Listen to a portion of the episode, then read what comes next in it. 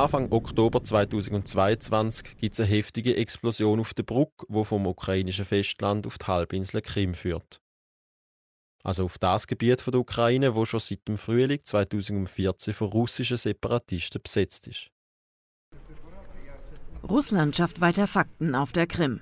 Neue Schilder am Parlamentsgebäude in Simferopol zementieren die Eingliederung der Schwarzmeerhalbinsel in russisches Staatsgebiet. Zuvor hatten russische Militärs den Marinestützpunkt in Sevastopol gestürmt, nach Angaben von Augenzeugen ohne Waffengewalt. Russische Soldaten nahmen daraufhin das Hauptquartier der ukrainischen Marine unter Kontrolle. Unterstützt wurden sie von örtlichen prorussischen Aktivisten. Der Bericht vom deutschen Nachrichtenmagazin Spiegel ist jetzt acht Jahre her. Mal hat Russland Krim annektiert. Jetzt herrscht der Krieg seit mehr als einem halben Jahr im ganzen Land. Und er fordert weiterhin Todesopfer um Todesopfer. Eines von ihnen ist Alexander Tarasenko, ein Bekannter vom Bauer Moritz Stamm, der in Schaffhausen geboren worden ist und jetzt in der Ukraine lebt. Und im vierten Teil vom Podcast, mittendrin, ein Schaffhauser im Ukraine-Krieg, erzählen ich, Dario Muffler, und meine Kollegin Damiana Mariani die Geschichte von ihm.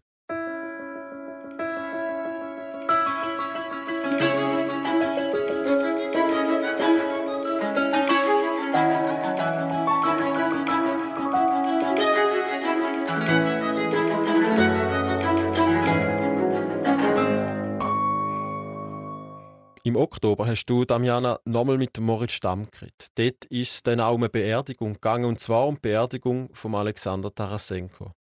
Er hat sich freiwillig gemeldet, um gegen die Russen zu kämpfen und ist dann am 26. Mai auf dem Dorffriedhof in Risine, ein Nachbardorf von Bagua, beerdigt worden. Damiana, wer war der Alexander Tarasenko? Gewesen? Der Alexander Tarasenko war ein Soldat, 29. Er war ein Ehemann und ein Vater von zwei Mädchen, 1 und 8 Jahre alt. Und er ist der Sohn von Ludmilla und Igor Tarasenko. Das sind Bekannte von Moritz Stamm. Und der Moritz Stamm hat die Eltern von Alexander Tarasenko, ich glaube, das war auch im September, getroffen und mit ihnen über den Verlust von ihrem Sohn geredet. Ludmilla Tarasenko hat dann erzählt, wie schwer es ist, mit dem Verlust umzugehen Sie hat gesagt, es fühlt sich an, als hätte ihr jemand das Herz aus der Brust gerissen. Während die Mutter sich aber aufraffen über den Verlust zu reden, ist es am Vater schwerer gefallen, die richtigen Worte zu finden. Er hat während dem Gespräch immer wieder auch mal den Raum verlassen und ist dann wieder zurückgekommen oder er hat Sätze unbeendet lassen und stattdessen von etwas anderem geredet.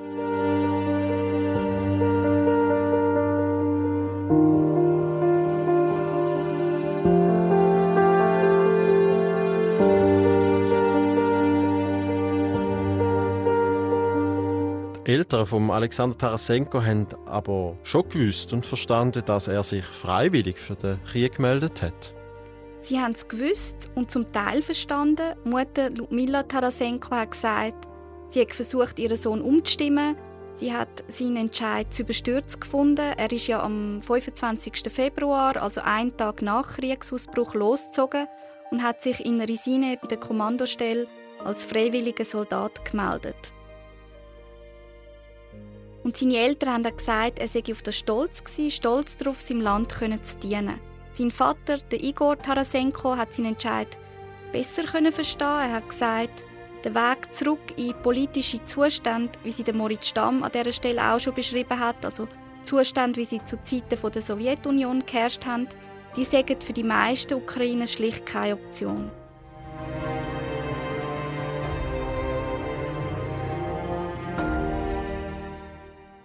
Der Alexander Tarasenko hat jeden Morgen und jeden Abend die Hai angelüht und von der Front berichtet. Du hast geschrieben, er hätte erzählt, dass die Zustände anders waren wie vor acht Jahren, wo er auch schon im Krieg gedient hat. Der Artillerieangriff sei brutaler, hat er gesagt, und die Zuversicht, lebend wieder heimzukommen, ist mit jedem Tag kleiner geworden. Er hat Todesangst gehabt. Neben ihm sind Männer zuhauf gestorben. Von anfangs 85 Soldaten haben bis zu seinem Tod nur die Hälfte überlebt.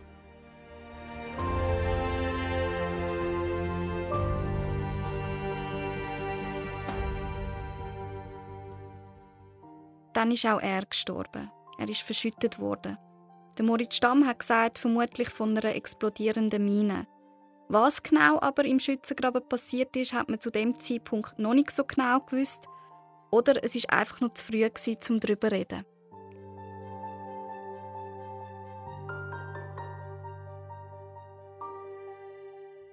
Und wie genau haben die Eltern von Alexander Tarasenko von seinem Tod erfahren? Sie haben von ihrem älteren Sohn, der in Kiew lebt, davon erfahren. Er hat an einem Tag angerufen und erzählt, Kameraden von Alexander Tarasenko haben ihm gesagt, dass der Alexander Tarasenko in einem Schützengraben ums Leben gekommen sei.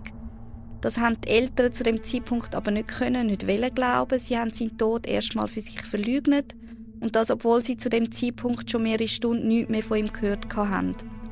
Sie haben dann auf der zuständigen Meldestelle sich dort erkundigt und dort hat man sie zuerst mal vertröstet. Es hat geheißen, man müsse abwarten, bis die entsprechenden Papiere eingetroffen sind. Und dann ist es eine Woche gegangen, bis sie Rückmeldung bekommen haben.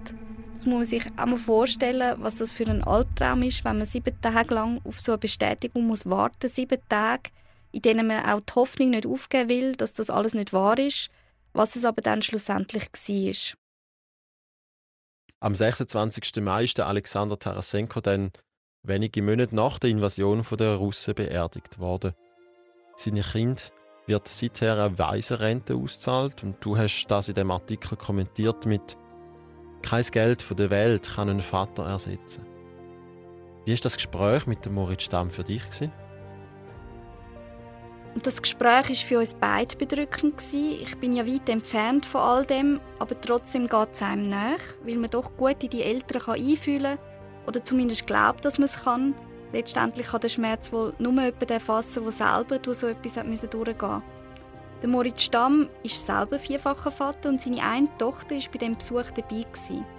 Der Stamm hat die Eltern von Alexander Tarasenko dann fotografiert und mir das Bild geschickt und das Bild spricht Band. Da liegt unheimlich viel Schmerz in diesen Gesichtern.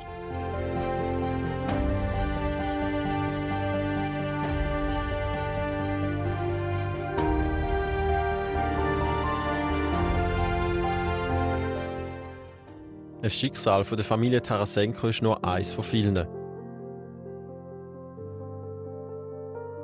Doch in dem Krieg gibt es auch Hoffnung.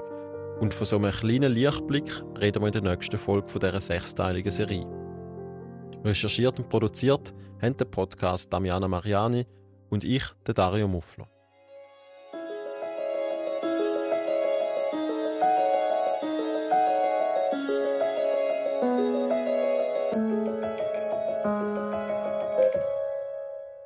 Ihr findet alle bisherigen Folgen auf Spotify, Apple Podcast und natürlich auf sm.ch. Danke fürs Zuhören.